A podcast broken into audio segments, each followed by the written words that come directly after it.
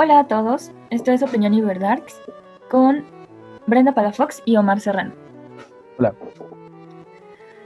Bueno, hoy estaremos platicando sobre las lecturas de la materia de investigación en comunicación con el profesor Guillermo. Muy bien. Este, vamos a empezar a hablar sobre extensión en comunicación de Paulo Freire. Bien, en este libro, em, Paulo analiza el problema de la comunicación entre el técnico y el campesino. Pretende, con su estudio, hacer un análisis global del, del trabajo del agrónomo como educador, pero rebasa ampliamente esta intención para entrar en los conceptos de educación. Aquí, una palabra clave es el progreso, porque, y para analizar esta palabra más a fondo necesitamos revisar unos conceptos básicos. Bien, el primero es el conocimiento, y es el que nos diferencia de los animales porque nuestro desarrollo no solo se basa en la supervivencia, sino que necesitamos enriquecer constantemente nuestro conocimiento. Em, como sabemos, el mundo está en constante movimiento, es cambiante, y de ahí surge la importancia de que el conocimiento nunca debe estancarse. Mm, del conocimiento se alimenta la humanidad. Wow. bueno, para este conocimiento, para que este conocimiento se transporte de cierta manera y que sea útil, se necesita un medio. Y este medio es el diálogo. Este, Freud le dice que el diálogo es el que impulsa el avance del conocimiento y a la educación en una dirección progresista. Puede tomar múltiples caminos, izquierda, derecha, arriba, abajo, etc.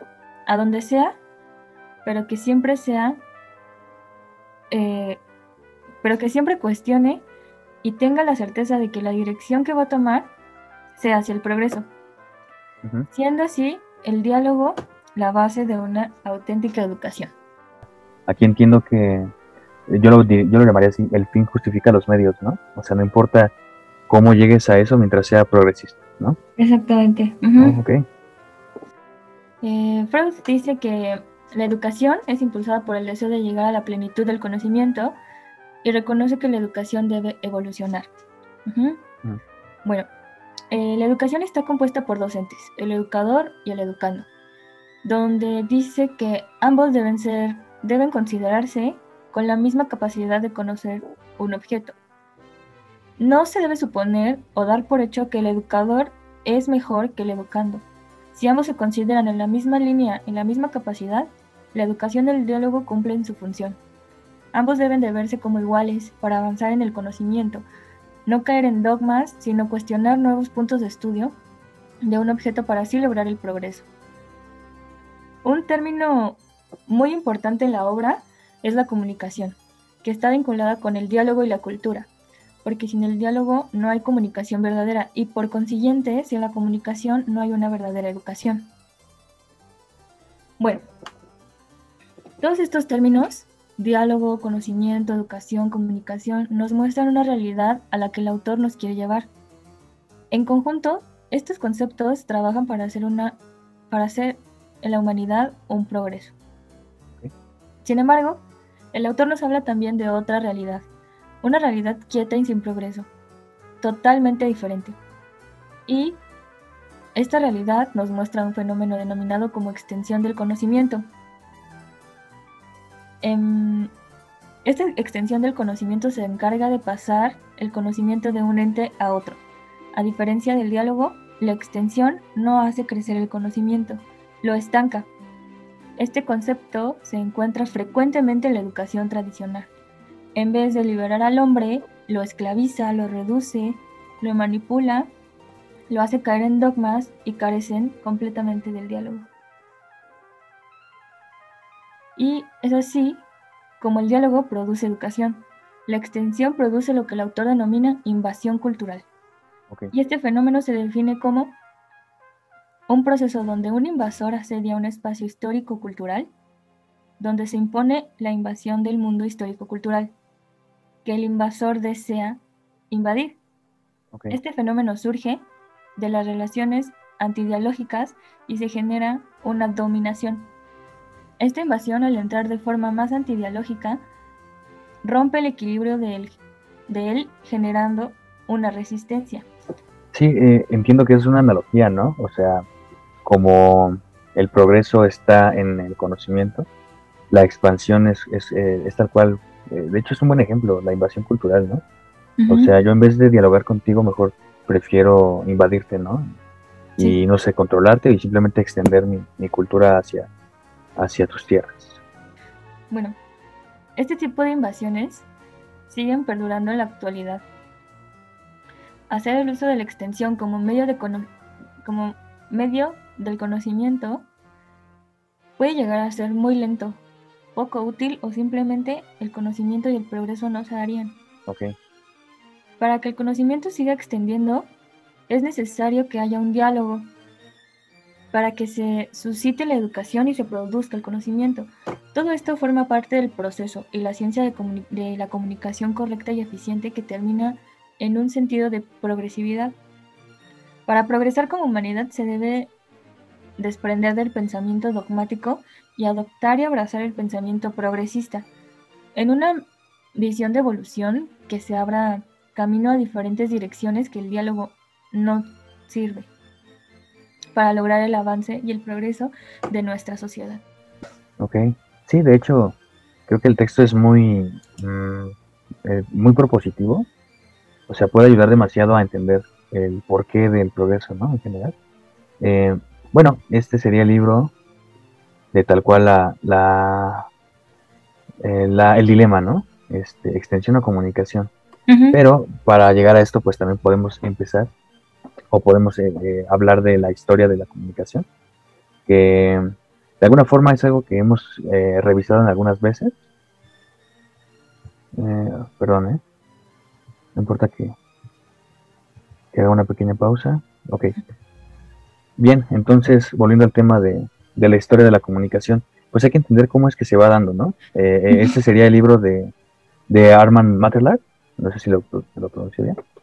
Y pues habla inclusive desde cómo es que se da este proceso, ¿no? Primero que nada, para que haya comunicación, pues debe de haber este, una comunidad, ¿no? Algo que establezca este, que yo quiero hablar con alguien. Exactamente. Es así como empezamos con el organismo social. Este funciona porque en el siglo XIX surgieron ideas primordiales en la comunicación como un elemento y federaciones de sociedades humanas.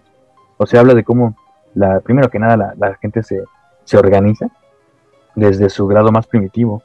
Eh, eh, eh, perdón, la escuela de fisio, fisiócratas plantean en Francia la relación de comunicación y progreso.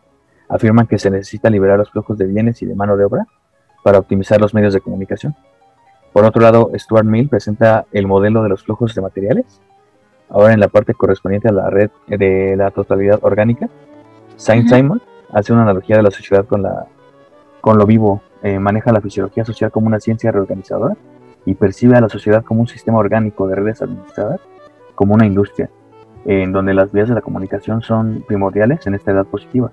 Es decir, eh, eh, estamos hablando de una macroestructura, ¿no? Que, que en primera instancia pues hablamos de la parte hasta biológica, o sea, la organización humana y mundial es, es como un cuerpo humano, eh, tiene funciones que, que, destacar, pero en un momento llegamos a eso. Antes de llegar justamente a esos puntos, empezamos primero por la Escuela de Chicago o de, o de la Ecología Humana, se le conoce. Sus principales autores son Robert E. Park, Louis Weir y Roderick Mackenzie. Esta surge por la necesidad de encontrar un método que, que, permitiese unir la certeza y el control de la ciencia moderna con la posibilidad de aclarar la conexión de todo. Busca objetos concretos de investigación que pudieran explicar los fenómenos que acontecían en, en esa época ante el gran desarrollo industrial. Es decir, ya, ya sé que la gente se junta por algo, Ahora, ¿por qué hablan? ¿Por qué se comunican entre ellos? Lo primero que le surge a la humanidad es la duda de por qué las industrias funcionan. O sea, no, no, les interesaba tanto por qué piensa la gente, ¿no? Sino más bien, ¿cómo, puedo hacer que mi industria crezca y a, base de que tengo que estudiar a las personas? Es la primera vez que alguien dice, quiero saber por qué, por qué la gente piensa y pues quiero llegar a, su, a su cabeza, ¿no? Sí.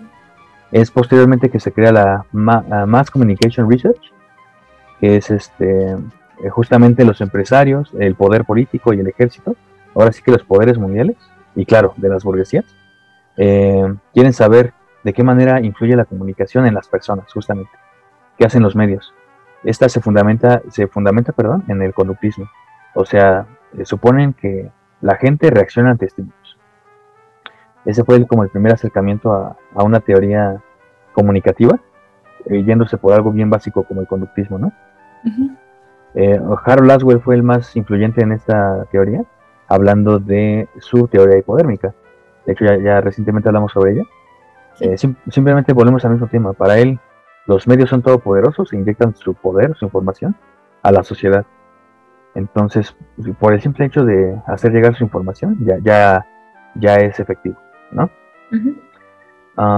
Bueno, claro que eh, después de, de, tiempo, pues esto va evolucionando, se dan cuenta que no es así. Eh, bueno, antes de llegar a la teoría crítica, que es justamente la que critica esta cosa tan básica, Shannon aporta algo que cuantifica este tipo de modelo. Shannon quiere, eh, Shannon, eh, perdón, se llama Cloud y Shannon. Él era un matemático. Entonces, para él, eh, él no comprende como, como que esto sea dinámico, ¿no? Él quiere cuantificarlo, quiere, quiere números.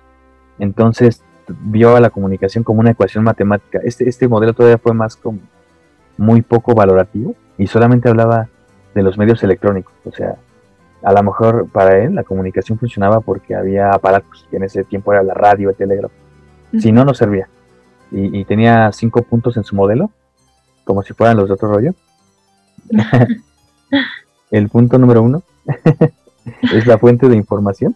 Según él, este es el elemento de origen, ¿no? O sea, va a haber una persona o inclusive un aparato que, es quien emite la información, pero para eso requiere un transmisor, que es el vehículo que, o, inclusive la persona codifica ese mensaje.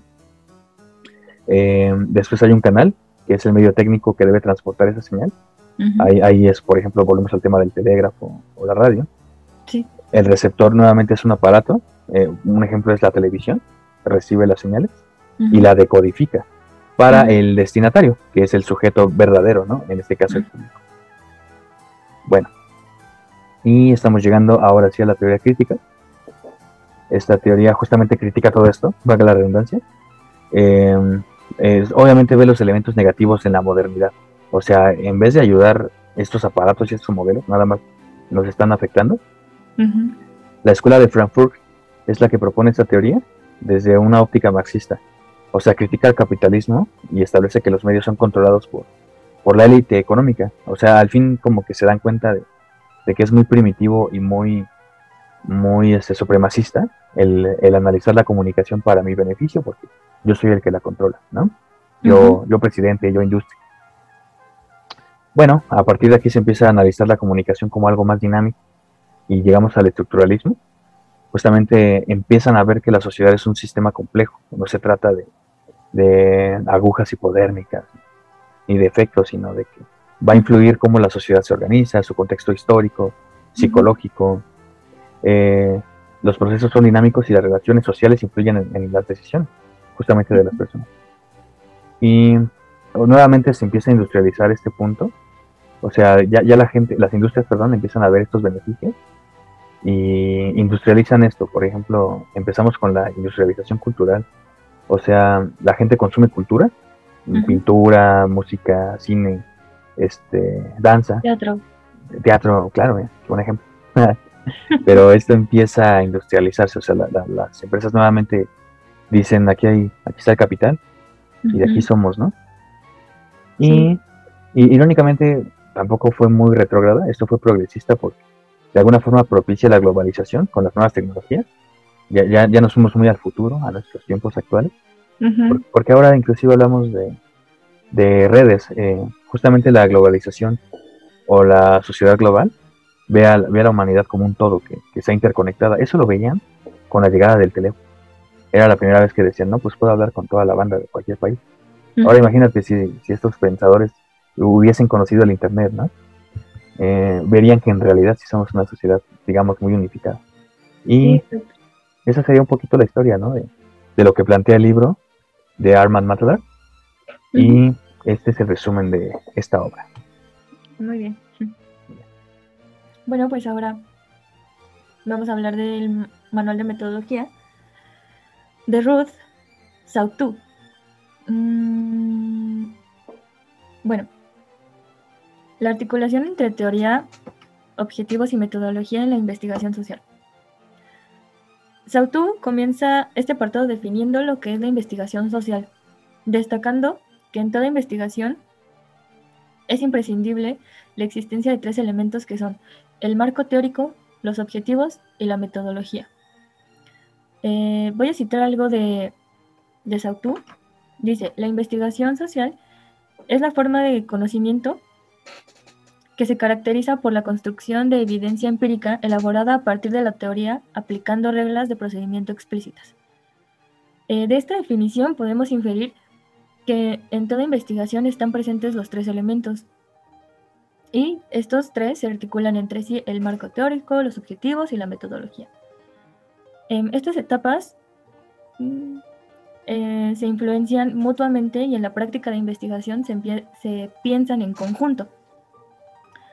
Eh, después la, autora desarrolla el tema del marco teórico aludiendo a los niveles de abstracción del marco, em, donde explica, en líneas generales, que el marco teórico es la teoría que va a sostener una investigación, ya que es ahí donde vamos a ofrecer los conceptos que vamos a aplicar al momento de llevar a cabo el proyecto de investigación.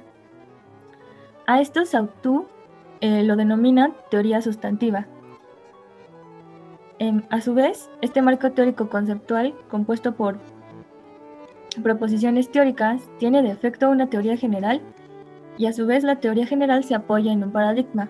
Ok. Se oye bastante complicado, pero... Em, sí. Como aclaración, Sautu explica el, el marco teórico a partir de la dimensión con mayor grado de abstracción, que es el paradigma y que define que ella lo define de la siguiente forma.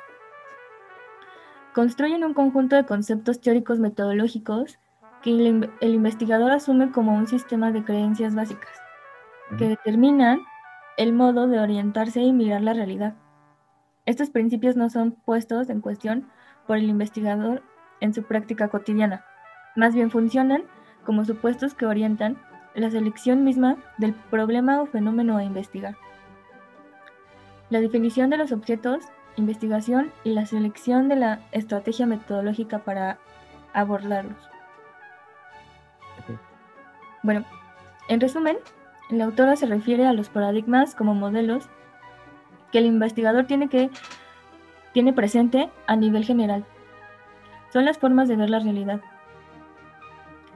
Después, como primer grado de abstracción, está la teoría general, que es la aplicación del paradigma de referencia del investigador a través de un marco conceptual general. Y la teoría sustantiva, que es lo que mencioné anteriormente, el marco conceptual específico, que se va a llevar a la práctica y que en función de estos conceptos de carácter concreto se va a establecer los objetivos de la investigación. Y esto es según la autora, lo cual desde mi muy particular punto de vista, debería ser al revés. Empezar con la elección del tema y los objetivos. Y creo que es así como nos lo enseñan, pero bueno.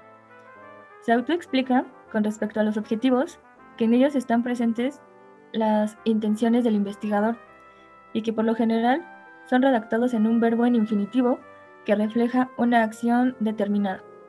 Por ejemplo, indagar, analizar, explorar, descubrir, explicar, etc. al establecer los objetivos, el que investiga hace un recorte de la realidad, porque para investigar algo hay que acotarlo, si no es imposible y no terminaríamos jamás. También agrega que en los objetivos se hace referencia a las unidades de análisis o caso de estudio y al ámbito en donde se realizará la investigación, es decir, en qué lugares y durante qué plazo de tiempo. Aquí interviene la metodología, ya que para dichos objetivos es imprescindible establecer un diseño de investigación cuantitativo, cualitativo o mixto. y el conjunto de técnicas acorde al diseño seleccionado. En síntesis, los investigadores interrogan la realidad desde teorías y modelos de análisis, sugiriendo preguntas e hipótesis acerca de cómo contestarlas. Para responder a los objetivos de investigación, se construye la evidencia empírica utilizando métodos que dependerán del enfoque teórico elegido. Em, las diferencias y matices en, los, en las concepciones teóricas y metodológicas comparten el ethos de la investigación científica. Producir conocimiento válido, generalizable a la, a la clase de situaciones y procesos tratados que realizan un aporte del conocimiento al área y la teoría respectiva, y que sea a la vez criticable y modificable. Y bien, esos fueron los temas que se estuvieron tratando en esta, en esta materia de investigación en comunicación. Como vemos, nos da un contexto, que primero hay una pregunta filosófica sobre qué, qué, es este tema, investigación o extensión. O sea, ¿qué es más importante para nuestra sociedad? Claro, hay que analizar la historia de la comunicación y tenemos un manual. Al final de todo, hay una metodología para poder obtener estos datos. Y, yo creo que es muy válido, como tú lo mencionas, que nos cuestionemos si esto es correcto, ¿no? Como dices, la autora dice un, un punto y, y tal vez otro me pueda funcionar. Y creo que ese es el punto de esta clase o de esos conocimientos. Sí, claro. Y bien. Incluso de nuestra carrera. De la carrera. el pensamiento crítico. Es Así es. Clave en la UNAM. clave. Pero bueno, este fue un capítulo más de Opinión y Verdades. Muchas gracias por escucharnos. Em, nos vemos pronto en, en la FAC y les mandamos un saludo. Bye. Bye.